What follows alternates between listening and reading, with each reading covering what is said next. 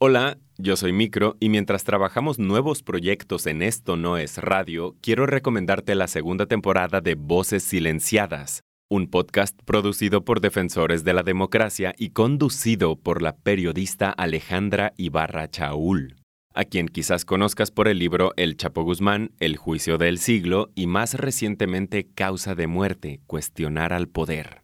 Escucha a continuación el episodio Mujeres en Radios Comunitarias, episodio 1 la voz que rompe el silencio, parte 1. Para más información sobre voces silenciadas, checa las notas en la descripción del episodio. El 15 de mayo de 2008, mientras caía la noche en el centro de la Ciudad de México, se reunieron más de mil invitados de honor al interior del Palacio de Bellas Artes. En el Palacio de Bellas Artes se entregaron los premios nacionales de periodismo. Felicidades de verdad a todos los compañeros ganadores. Los invitados vestían trajes oscuros con corbata, vestidos de cóctel entre las caras, zapatos boleados, zapatillas de tacón y peinados de ocasión especial. Mientras la gente entraba para sentarse en las butacas del salón, sobresalía un grupo diferente al resto. Se trataba de tres mujeres y un hombre. Ellas vestían huipiles largos color rojo carmesí y él traía pantalones de mezclilla y una playera tipo polo negra. Una vez que todos estuvieron al interior y en sus asientos, comenzó la ceremonia de premiación donde llamaron a las y los ganadores. El premio fue para Olivia Cerón del programa Punto de Partida de Televisa por su nota Oaxaca Saldo Rojo. En reportaje, José Ángel Parra Martínez del periódico La Universal. En crónica, Aníbal Pablo Santiago Friedman de la revista Chilango. En entrevista, Pascal Beltrán del Río del periódico Excelsior. En fotografía, Mario de Jesús Jiménez Leiva. Entre los galardonados había periodistas de medios reconocidos y trayectorias destacadas reporteros de los periódicos El Universal y Excelsior, de Televisa y de la revista Chilango. Pero ese año, además de periodistas famosos, entre los ganadores había dos ganadoras especiales. En el rubro Orientación a la Sociedad se distinguió de manera póstuma a Teresa Bautista Merino y Felicitas Martínez Sánchez de la radio comunitaria La Voz que Rompe el Silencio de la región mixteca, que fueron asesinadas el pasado 7 de abril.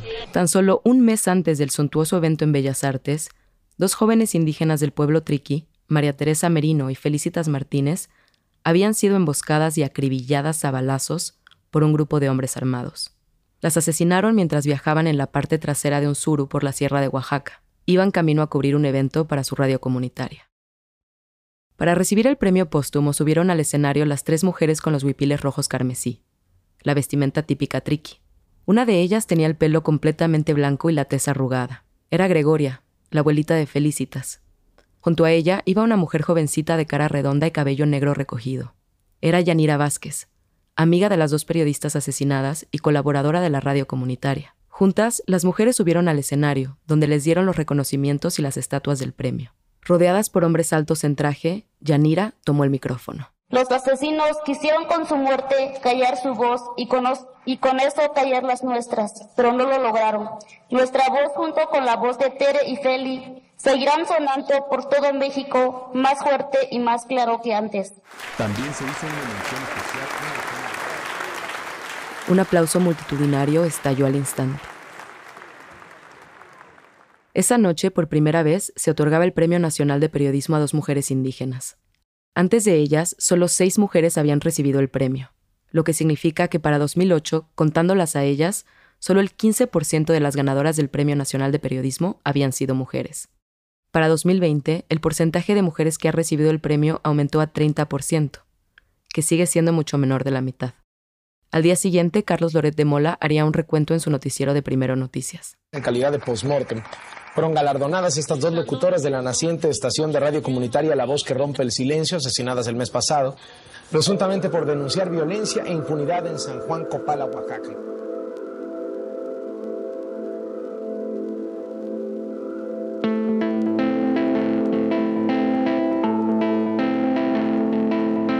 Yo soy Alejandra Ibarra Chaul y esto es Voces Silenciadas, un podcast de defensores de la democracia.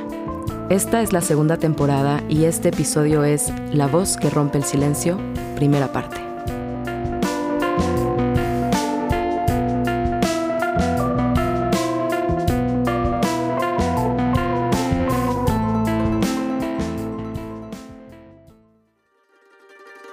Esta segunda temporada será especial. A lo largo de los siguientes episodios narraremos historias de distintas mujeres en radios comunitarias. Decidimos dedicar esta temporada a estas periodistas y defensoras por los desafíos a los que se enfrentan día con día, pero sobre todo por su determinación por continuar informando a sus comunidades. A lo largo de la temporada hablaremos de retos técnicos, obstáculos legales, violencia física y la discriminación que enfrentan y contaremos las anécdotas de las mujeres que luchan contra estos intentos por acallarlas. Desde las cabinas de radios comunitarias en diversos rincones del país, un grupo de reporteras de defensoras de la democracia fue a conocer sus historias. Empezaremos con la historia de María Teresa Bautista Merino y Felicitas Martínez Sánchez, las dos periodistas triquis de la radio comunitaria La Voz que rompe el silencio, asesinadas el 7 de abril de 2008 en Oaxaca. Elegimos empezar con ellas porque representan los dos extremos de esta serie. La violencia más irreversible, la letal, pero también el ejemplo de dos mujeres, jóvenes e indígenas, que aún con todo en contra, alzaron la voz. Esta es su historia.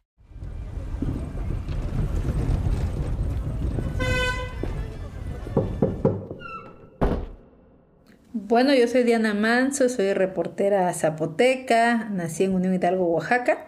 Tengo 17 años de ser reportera, de andar en este meollo de la información. Diana fundó y dirige su medio noticioso independiente en Oaxaca. Es una plataforma que se llama el Istmo Press. Fuimos a verla para platicar de su experiencia como reportera, mujer y oaxaqueña. Bueno, yo llegué al periodismo desde que era niña, yo desde tercer grado. Cuando era chica se la pasaba con sus abuelas, y ellas le contaban miles de historias, por un lado estaba su abuela paterna. Se llamaba Asunción. Ella me llevaba a conocer ritos de la comunidad, ritos tradicionales. Y por el otro, su abuela materna. Se llamaba Cecilia, ella no hablaba español, hablaba zapoteco y ella siempre vivía en su cocina de tejabana, hacía su comida, era muy consentida, pero era muy ruda, muy fuerte, muy siempre yo la veía así como como muy fuerte, muy valiente, ¿no? Esa infancia con las abuelas la llenó de amor por las historias, los cuentos y su comunidad. Sus abuelas también le enseñaron otras cosas. Siempre me dijeron, ante todo, tú camina con la frente en alto, ¿no? O sea, las ismeñas, las zapotecas somos así, la frente en alto, el respeto se gana. Entonces, eso y el saber escuchar. El escucha es muy importante, ¿no? Además de las enseñanzas de las abuelas, a mediados de los 90 Diana veía las transmisiones de la guerra en la televisión. Recuerda que le causaban entre miedo y adrenalina. Así empezó mi gusto por el periodismo porque me daba emoción ver a los reporteros de guerra que andaban ahí metidos, que con su mochila corriendo el rato. Entonces, así pasaron los años, con los cuentos de las abuelas y el amor por el periodismo, hasta que llegó el momento de escoger su carrera. Yo seguía con que quería ser periodista, ¿no? Y mi papá me decía, pero es que esa escuela no hay aquí, en la comunidad donde vivíamos no hay. Y en Oaxaca, que es aquí la capital, pues era lejos y además yo era mujer y pues era de paga, no era una escuela pública. Aún así, su papá la impulsó para que fuera a estudiar una carrera y le insistía que fuera al tecnológico en la ciudad de Oaxaca. Pero luego es que en Temeco no hay ni una carrera que me guste. Y si yo quiero entrar, luego voy a ser ingeniera, porque me gusta ingeniería industrial.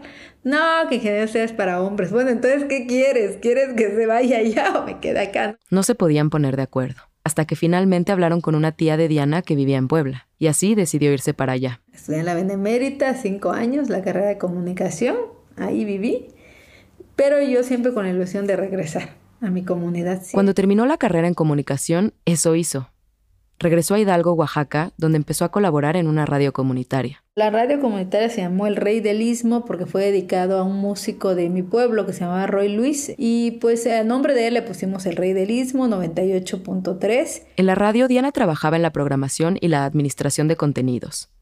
Transmitían música, programas informativos y entrevistas. Empezaban a transmitir a las 6 de la mañana y terminaban a las 10 de la noche. Transmitían contenido todo el día. Con el tiempo, Diana cuenta que tuvo su propio programa. Se llamó Yo Mujer. El programa que era precisamente hablar sobre temas de mujeres, pero no invitar a grandes mujeres, no, sino a las mujeres amas de casa que luego no tienen nadie que les escuche. A la radio le iba muy bien. Incluso durante una inundación se volvieron centro de acopio y era punto de referencia para toda la comunidad. Pero con el paso del tiempo y por miedo la radio cerró. Era una radio comunitaria ilegal, ¿no? no tenía registro en ese entonces. Pues perseguían el Estado a, todas las radios, no solo a la mía. La policía hacía decomisos en las radios, entrando a incautar los equipos, o a veces hasta se llevaban todo. Las noticias de los allanamientos corrían de comunidad en comunidad. La policía ya había ido a Salina Cruz y a Juchitán ahí mismo en Oaxaca, e incluso a otras radios en el mismo Hidalgo, donde estaba la radio de Diana. Como con un compañero que a él sí estaba conduciendo, llegaron y le quitaron todo y lo encarcelaron. Mi amigo estuvo encarcelado creo que tres días, algo así. Las autoridades, dice Diana, se encargaban de hacerle sentir miedo. Sí hubo ese hostigamiento, claro que sí. Y eso también nosotros nos obligó a cerrar la radio, fue uno de los motivos. El miedo era compartido y el contexto de censura atacaba a todas las radios comunitarias. Durante esas fechas, como a 100 kilómetros de distancia, había otra radio comunitaria ilegal. Se llamaba Radio Copala y era donde trabajaban las jóvenes triquis María Teresa Merino y Felicitas Martínez. Diana nunca las conoció, pero 10 años después, en 2018, Diana investigó el asesinato de las periodistas triquis. Bueno, a ver, Felicitas y María Teresa pues eran dos locutoras jovencitas que amaban su cultura, su lengua, y ellas participaban en Radio Copala, ¿no? Radio Copala se fundó en enero de 2008. Las jóvenes triquis habían tomado algunas capacitaciones y antes de que terminara de asentarse el proyecto, se lanzaron al aire. Ellas decidieron pues tomar un micrófono y para que tú tomes un micrófono y hables pues es porque tienes mucho valor, ¿no? Y mucha fuerza y muchas ganas de que las cosas cambien sobre. Y para que las cosas cambiaran se empezaba desde el papel de las mujeres en la comunidad. Por ejemplo, Diana cree que decidir entrar a la radio no pudo haber sido fácil para ellas. O sea, el hecho de decir, papá o mamá, yo me voy a hablar a una radio, no creo que el papá la haya felicitado en primer momento, ¿verdad? O la mamá. Sobre todo no era fácil porque la zona donde vivían no era muy segura. Llevaba muchos años enfrascada en pleitos de distintos grupos que se disputaban el poder político. Es una zona de conflicto. Como hay varios bandos, digamos, o varias agrupaciones, entonces prácticamente o estás conmigo o estás con el otro, ¿no? Con todo y el conflicto, o quizá por eso, María Teresa y Felicitas empezaron a tocar temas duros en la radio. Hablaban de la defensa de su territorio, de la no violencia, de buscar la paz. Aunque Diana no las conoció, hizo decenas de entrevistas con sus familiares y conocidos. Yo las pienso como muy sonrientes, pero también tímidas. Como muy tímidas, como son los triquis, pues, ¿no? Que entre ellos se guardan lo que sienten, no muy expresivas, pero sí conscientes de lo que vivían. Radio Copala transmitía a diario. Durante algunas horas pasaban música, narraban cómo había sido un bautizo o una boda istmeña habían estado transmitiendo durante tres meses. Hasta que pues tuvieron que ir juntas a algún lugar y en el regreso pues fue que las emboscaron. Salieron de San Juan Copala un lunes para ir a cubrir un evento en Llano de Juárez, una comunidad en la zona triqui de Oaxaca. Ellas no tenían coche, así que agarraron un aventón con Faustino Vázquez Martínez, un oficial administrativo del Registro Civil de Juslahuaca, su esposa y sus dos hijos. María Teresa y Felicitas iban en la parte de atrás del suro. Las emboscaron en el camino. Apenas habían pasado por la comunidad Putla de Guerrero. En el lugar del atentado días después encontraron 20 casquillos calibre 7.62, que se usa entre otras armas en rifles de asalto AK-47, mejor conocido como cuerno de chivo. De los seis que iban en el coche, María Teresa y Felicitas fueron las únicas que murieron. Me hubiera gustado conocerlas, platicar con ellas, tener un encuentro, porque finalmente el hecho de que unas mujeres rompa ahí el estatus de tu casa, de decir, ahora soy locutora, no es común. Y era aún menos común en 2008, cuando empezaba la época de peor persecución a las radios comunitarias del país. Regresaremos a eso después de una pausa.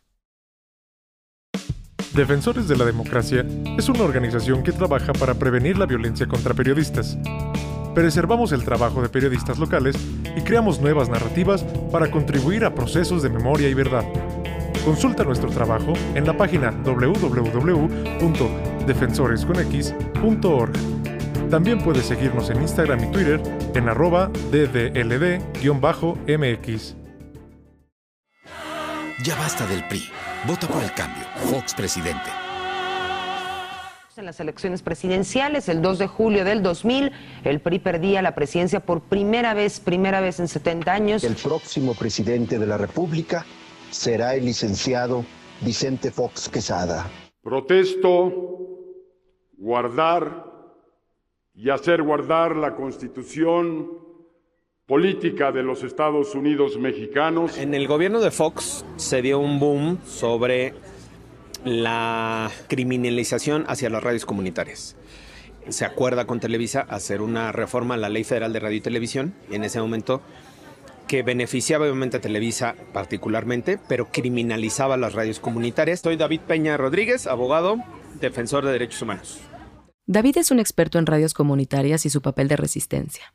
Nos cuenta que en México las radios comunitarias han existido desde los años 50. Estas radios buscaban espacios para transmitir sus mensajes y sus ideas fuera de los canales oficiales que estaban controlados por el gobierno. Algunas lo habían logrado con el apoyo de los jesuitas, por ejemplo. Pero... Cuando vienen los 2000, la ley Televisa criminaliza esas poquitas radios que había que sobrevivían de milagro, no tenían financiamiento ni nada. Y entonces viene la criminalización. Esta llamada ley Televisa convertía a las radios comunitarias que no tenían permiso del gobierno en radios ilegales. Esta noche vamos a conversar sobre la ley de radio y televisión y de telecomunicaciones en México, una legislación muy controvertida que acaba de cumplir en estos días un año de haber sido aprobada. Pero ¿qué dirías si la pregunta es esa? ¿Qué va de por medio en todo esto? Bueno, pues de por medio están nuestros medios, está nuestro debate público, está nuestra liberación democrática, está la capacidad del Estado para actuar frente a entes privados. En resumen, está la República. Una ley que afectaba a la República era una ley perversa exigía la regularización de esas radios, pero con un catálogo de 350 requisitos que tienes que cumplir. Lo que... Y estos requisitos, además de ser muchos, eran imposibles. En alguna de las etapas te pedían un millón de pesos de garantía para poder abrir la radio. Entonces, obviamente, pues nadie lo cumplía y nadie tenía la lana. En su momento, Hilario Cruz, director de Radio Shali en Puebla, describió la situación así. Nos deja en una incertidumbre, primero de legalidad, nos deja en, desventaja, nos condena al exterminio, a desaparecer, porque nos pone en condiciones de competencia muy dispareja. Pero las radios que existían querían sobrevivir y empezaron a buscar ayuda de fuera. Regresamos con David. Se empiezan a organizar y buscan apoyos de la Asociación Mundial de Radios Comunitarias, de AMARC. La AMARC había llegado a México a principios de los 90 y apoyaba a radios comunitarias en todo el mundo. Mira, eh, era un tiempo bastante complicado cuando estuvo la radio de Felicitas y Teresa. Soy Aleida Calleja, eh, ahora soy la directora general del Instituto Mexicano de la Radio, pero toda, casi toda mi vida he estado en los temas de libertad de expresión. En 2007, Aleida Calleja era la vicepresidenta internacional de la AMARC. Se refiere al mismo contexto que nos había explicado David. En aquel tiempo el Estado mexicano se negaba rotundamente a reconocer la existencia de las radios comunitarias. Tenía una presión muy fuerte por parte de la industria de la radio y la televisión, que nos acusaban de ser piratas, de ser clandestinas, guerrilleras, entonces el gobierno las clasificaba de ilegales y con eso buscaba cerrar y silenciar a estas radios. Y hacían operativos muy violentos. Fueron violentos siempre durante toda la historia del país, pero con Calderón se volvieron todavía más fuertes los ataques. Antes de eso, abrir una radio sin concesión gubernamental era una falta administrativa pero la cosa cambió cuando... Calderón permitió que los radiodifusores eh, hicieran un cabildeo muy intenso en el Congreso para que abrir emisoras sin autorización, que era un, digamos, era una falta administrativa, se convirtiera en un tipo penal. Y empezaron a meter a los comunicadores a la cárcel. Es lo que Diana, la periodista zapoteca, nos contó de su amigo que estuvo preso por tener una radio. Y aunque Diana y su comunidad cerraron el rey del istmo, en otros lugares esa intimidación tuvo el efecto contrario. Cuando se viene esa criminalización, se viene un boom de creación de radios comunitarias. Es decir, ah, no les gustan las radios comunitarias, entonces ahora hay que hacer más radios comunitarias. Y las radios que se creaban tenían mensajes muy específicos. Dice David que las comunidades se reunían en las radios para posicionar mensajes políticos o una comunidad en resistencia, o una comunidad contra la represa, o una comunidad contra que estuvieran este, saqueando el río, la minería, tal. Entonces empiezan a crear ahora radios ligadas a movimientos sociales, como voces alternativas, porque no tenían, los movimientos sociales no tenían la voz en los medios del mainstream. Entonces ya no solo eran radios comunitarias sin permiso para operar. Además, eran comunidades reunidas en torno a las radios para posicionar ideas de resistencia. Y claro que esto influía en la censura desde el Estado, como explica Leida. una discusión permanente que yo tenía con gobernación es que en realidad había una persecución política, porque yo les mostraba, ¿no? Les decía, hay cientos de radios evangelistas y no las tocas. Hay un montón de radios que son negocios familiares, que de comunitario tienen lo que yo de rusa, y no las tocas. Dice Aleida que el gobierno se iba contra las radios comunitarias no porque no tuvieran permiso para operar, sino porque... Tienen una agenda social, que son disidentes. El escenario era complicado. El Estado había puesto demasiados obstáculos con la ley Televisa que hacía imposible que una comunidad indígena, obrera o campesina pudiera abrir una radio. Después, la falta administrativa se había vuelto penal. La policía iba a municipios del país persiguiendo a comunicadores y los metía a la cárcel por hablar. Y en, ese contexto abrió esta emisora, eh, donde estaba Felicitas y Teresa. Y, además se dio en el contexto del conflicto de Oaxaca, cuando el, el APO y todo este, digamos, esta efervescencia social. La APO de la que habla Aleida es la Asamblea Popular de los Pueblos de Oaxaca. En 2006, la APO era un conjunto de cientos de organizaciones. Había empezado con los maestros en Oaxaca, quienes originalmente buscaban que el gobierno aumentara su salario. orden de esta marcha es Comisión Coordinadora del Consejo Estatal de la Asamblea de los Pueblos de Oaxaca. Séptima marcha multitudinaria de la Asamblea Popular de los Pueblos de Oaxaca por las calles de la capital.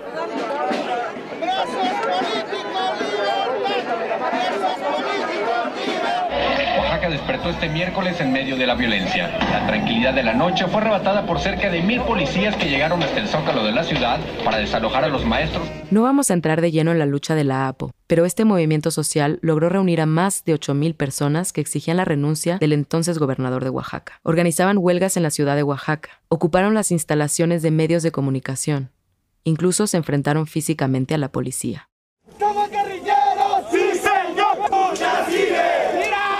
Lo que tiene de importante para nosotros es que durante el movimiento de la APO, las radios comunitarias se volvieron esenciales. Lograron unificar un mensaje en todo el estado, especialmente donde no llegaba el Internet.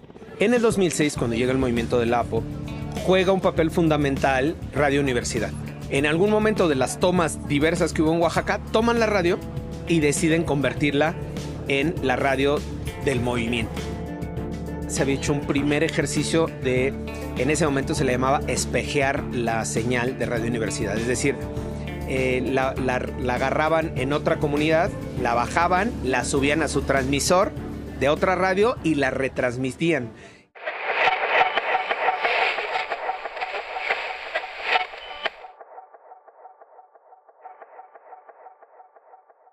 Eso funcionó porque fue, digamos, unificando el discurso al final de Resistencia y eso no le gustaba obviamente al gobierno. Como era de esperarse, la policía no tardó en mandar un operativo a la ciudad de Oaxaca y desmantelar Radio Universidad. Se llevaron el transmisor, los cables, todo. Los dejaron sin equipo para transmitir. Entonces la gente del movimiento hizo una cosa que parece de película. Lograron contrabandear un transmisor al interior de una computadora vieja y lo pasaron por los retenes militares que rodeaban la ciudad. Y con eso...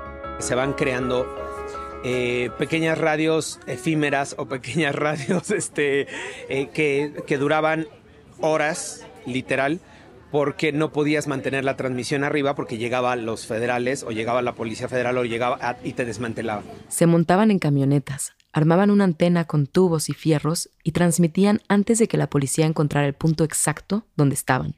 Entonces tú sacabas la antena, colocabas el tubo y sobre el tubo montabas la antena, montabas los fierros de la antena, digamos, en 15 minutos. O sea, colocabas, pum, pum, pum, pum, pum, pum, subías la antena de 15 metros o lo que fuera, la conectabas al transmisor, empezabas a transmitir, bla, bla, bla, bla, bla, bla, menos de una hora. Y a guardar todo. Se movían 10 calles y volvían a empezar. Eso es lo que estaba pasando cuando un grupo de comunidades empieza a buscar a la Asociación Nacional de Abogados donde trabajaba David. Y le dicen, Te, necesitamos un abogado Primero, para defendernos y entender qué es la ley Televisa. Y segundo, porque queremos hacer nuestras propias radios. Queremos construir nuestras radios y queremos tener un marco legal, entre comillas, que no lleguen y nos, nos tumben y nos desmantelen en un mes. Ese grupo de comunidades crea la red de radios comunitarias indígenas del sureste mexicano, que existía principalmente en Oaxaca, Chiapas, Veracruz y Puebla. En donde cada una de esas radios estaba ligada al movimiento social o ligada a una comunidad o ligada a un movimiento de resistencia.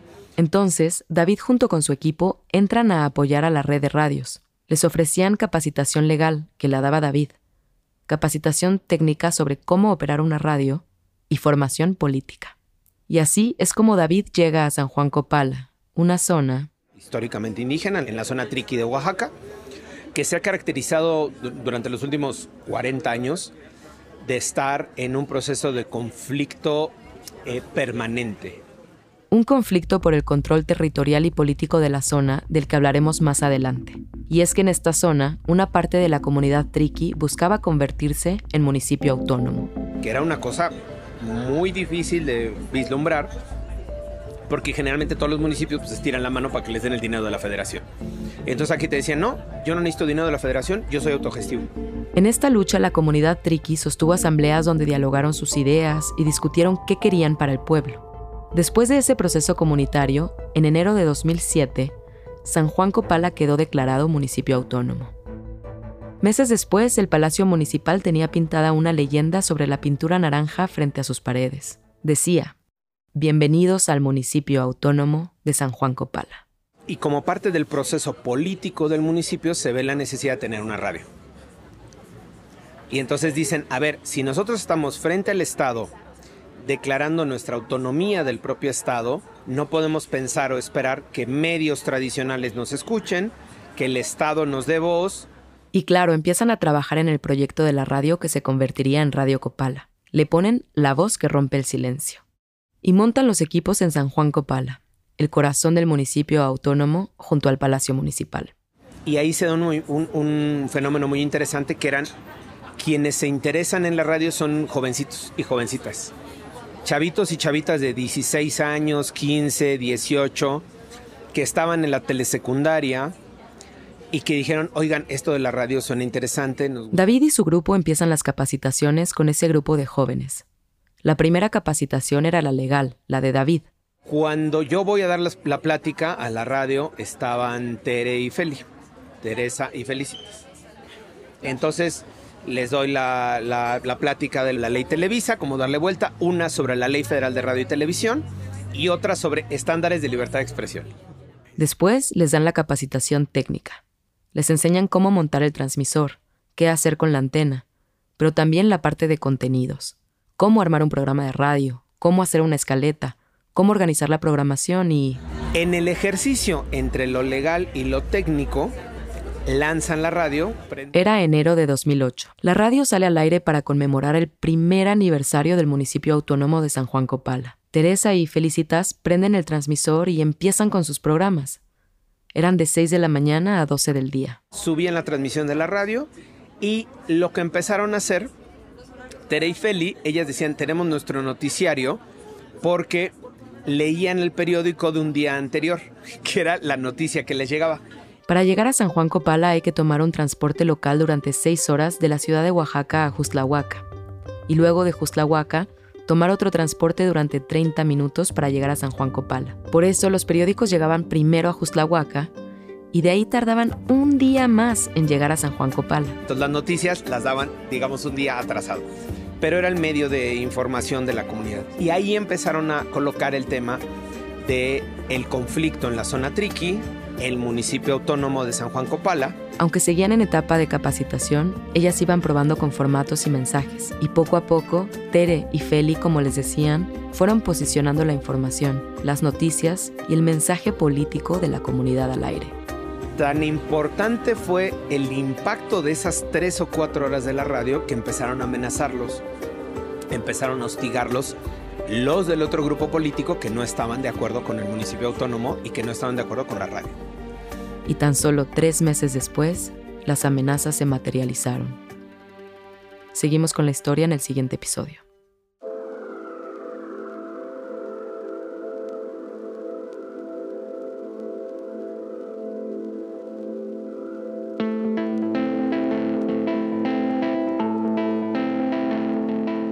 La narración y guion son de Alejandra Ibarra Chaul. Zaira Aldana Ramírez produjo parte de este episodio. Idea original y dirección de Alejandra Ibarra Chaul. Julio González fue el coordinador de desarrollo y producción. La producción de paisajes sonoros y ambientación histórica son de Sari Benítez con Julián Pimentel y Carlos Campari como asistentes de producción. Asesoría editorial y de narración por Rosa Amanda Tuirán Grobet. La postproducción es de Antonio Monterroso de Aura Recordings, Guatemala. La música original es de Ana Tuirán. Agradecemos a Fátima Pacheco, Ana Lucía Enriquez Araiza, Valentina Tobón, Sonia Curi, Julián Pimentel, Carlos Campari, Carlos Cardona, Andrea Ceballos, Lidia Vargas, Ana Sofía Osorio, María José Acosta y José Pablo García por la investigación de preproducción dentro del Seminario de Titulación C, Periodismo de Investigación aplicado a fallas institucionales del Instituto Tecnológico Autónomo de México, ITAM. La realización de este podcast no sería posible sin el invaluable apoyo de la Fundación Ford. Este podcast fue producido con el apoyo de USAID. Los puntos de vista de las personas autoras expresadas en este material no reflejan necesariamente los puntos de vista de la Agencia de los Estados Unidos para el Desarrollo Internacional o del Gobierno de los Estados Unidos. Agradecemos a todas las personas entrevistadas por su tiempo y su confianza. Diana, David y Aleida, muchas gracias.